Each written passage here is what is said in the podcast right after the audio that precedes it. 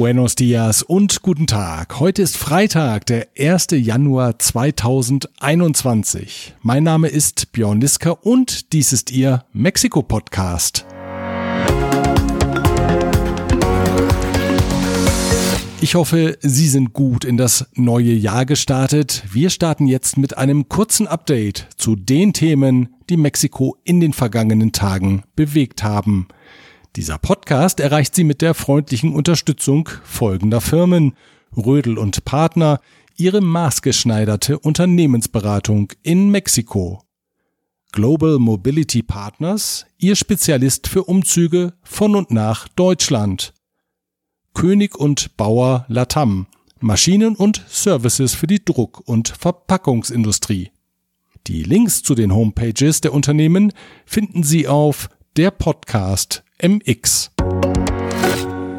Die Nachrichten beherrscht hat natürlich der Start der Impfkampagne gegen das Covid-19-Virus. Seit dem 28. Dezember wird medizinisches Personal geimpft, das Covid-19-Patienten behandelt. Anschließend sollen Senioren geimpft werden und dann sukzessive jüngere Altersgruppen.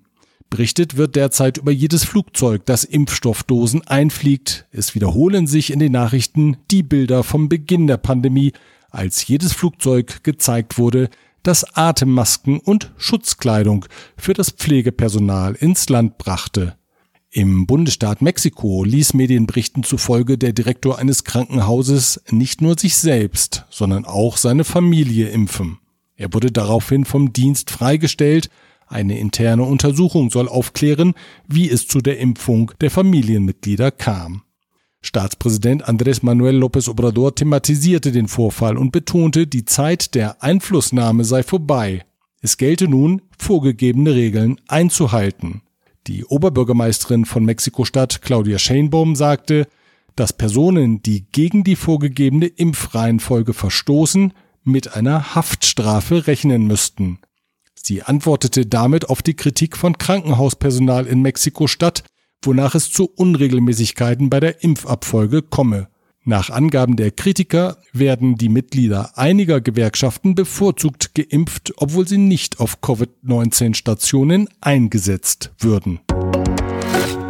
Das medizinische Personal in Mexiko-Stadt wird von Ärzten und Pflegekräften aus dem ganzen Land unterstützt. Das staatliche Gesundheitssystem IMSS koordiniert den Einsatz des Personals unter dem Namen Operation Chapultepec. Insgesamt 620 Fachkräfte aus der Provinz haben sich für den Einsatz in Mexiko-Stadt gemeldet. In der Hauptstadt ist die Covid-19-Lage unverändert kritisch. An den Folgen seiner Covid-19-Erkrankung gestorben ist am 28. Dezember der aus Yucatan stammende Komponist Armando Manzanero. Er wurde 85 Jahre alt. Manzanero schrieb in sieben Jahrzehnten mehr als 400 Musikstücke. Die meisten davon waren sogenannte Boleros mit romantischer Note. Wie Manzaneros Sohn Juan Pablo berichtete, feierte der Künstler seinen 85. Geburtstag am 7. Dezember in Oaxaca im Beisein von 30 Personen. Zahlreiche Gäste der Feier erkrankten anschließend an Covid-19. Manzanero musste intubiert werden und starb an Herzversagen. Viele seiner Stücke wie Esta tarde vi ver, Contigo aprendí oder Adoro gehören zum Kanon der mexikanischen Gegenwartsmusik. Manzanero war aber nicht nur Komponist der Stücke, er interpretierte sie auch selbst, so wie hier das Lied Somos Novios. Somos novios, pues los dos sentimos mutuo amor profundo. Y con eso ya ganamos lo más grande de este mundo. Immer wieder wurden Manzaneros Stücke von internationalen Interpreten auch in anderen Sprachen gesungen, so etwa das eben gehörte Somos Nobios als It's Impossible von Elvis Presley. It's impossible. Tell the sun to leave the sky. It's just impossible. It's impossible. Ein Stromausfall hat am 28. Dezember 10 Millionen Mexikaner in zwölf Bundesstaaten ohne elektrische Energie gelassen. Betroffen von dem 90-minütigen Ausfall waren Haushalte unter anderem in Teilen von Mexiko-Stadt, dem Bundesstaat Mexiko, Jalisco, Nuevo León, Veracruz und Yucatan. Aufgrund der Energiepolitik der Regierung, die bekanntlich die private Teilhabe reduzieren will, gab es heftige Kritik an dem Vorfall, er zeige, dass die Politik der Regierung falsch sei. Der staatliche Energieversorger CFE führte den Vorfall auf den Brand eines Feldes in Tamaulipas zurück, der zur Abschaltung von zwei Überlandleitungen geführt habe. Der CFE-Planungsdirektor Mario Morales machte zudem die in ihrer Menge schwankende Einspeisung von Elektrizität aus erneuerbaren Energien dafür verantwortlich, dass das CFE-Netz nicht stabil sei. Mehrere Experten zweifelten die Erklärung an. Ihnen zufolge ist der Stromausfall auf die marode Infrastruktur, vor allem der Überlandleitungen, zurückzuführen. Präsident López Obrador stellte sich demonstrativ vor den umstrittenen Chef der CFE, Manuel Bartlett, und verteidigte ihn gegen die Kritik an seiner Amtsführung. Der Atomreaktor Laguna Verde im Bundesstaat Veracruz ist möglicherweise nur knapp an einer Katastrophe vorbeigeschrammt.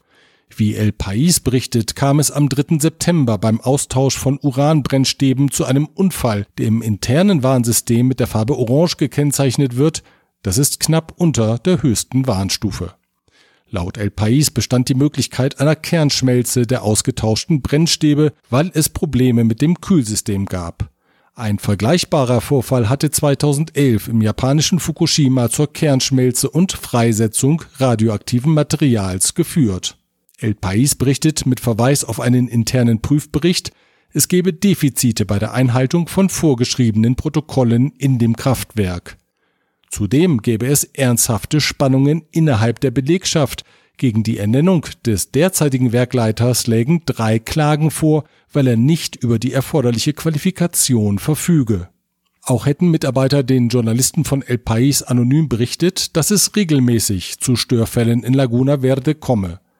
So seien im vergangenen Oktober sowie Anfang Dezember weitere Vorfälle registriert worden, die in die zweithöchste Warnstufe fielen. In dem Kraftwerk wird zwei Prozent der in Mexiko konsumierten elektrischen Energie produziert.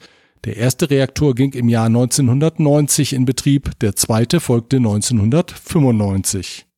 Der staatliche Energieversorger CFE, der Laguna Verde betreibt, wies Berichte über Probleme in dem Kraftwerk zurück.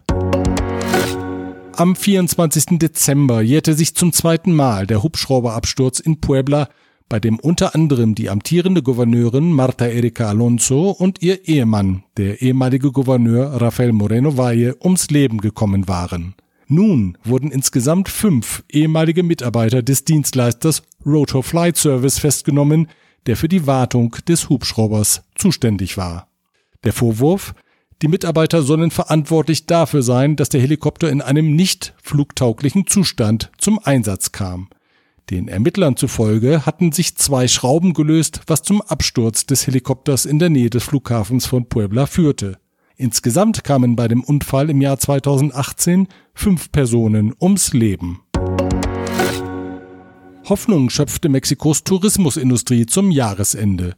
Die Betten in Cancun, der Riviera Maya, Puerto Vallarta und Los Cabos waren zu rund 40 Prozent belegt. Unter den Gästen in Cancun und an der Riviera Maya waren auch zahlreiche Deutsche. Lufthansa-Chef Carsten Spohr sagte in dieser Woche, neben Zielen wie Südafrika und den Malediven sei auch Mexiko aktuell praktisch ausgebucht. Preissenkungen und im Vergleich zu anderen Tourismusdestinationen geringere Restriktionen machten Mexiko 2020 nach Frankreich und Italien zum drittwichtigsten Urlaubsland der Welt. So erste Schätzungen der Welttourismusorganisation. Allerdings ist das Ranking im zu Ende gegangenen Krisenjahr wenig aussagefähig, denn die Besucherzahl in Mexiko sank von 45 Millionen im Jahr 2019 auf 25 Millionen im Jahr 2020. Und wie bewerten die Mexikaner das zurückliegende Jahr? Einer Umfrage der Zeitung Reforma zufolge fanden 79 Prozent der Mexikaner das Jahr schlecht. Immerhin 11 Prozent fanden es gut und 8 Prozent bezeichneten es als zufriedenstellend. Bleibt zu hoffen, dass es bei der nächsten Umfrage Ende 2021 besser aussieht. Aber bis dahin ist es ja noch Zeit. Das Jahr 2021 kann zeigen, was in ihm steckt und wir können zeigen, was wir aus dem Jahr machen. Wir hören uns aber nicht erst am Jahresende, sondern schon am nächsten Freitag wieder, wenn Sie mögen. Ich freue mich auf Sie. Bis dahin.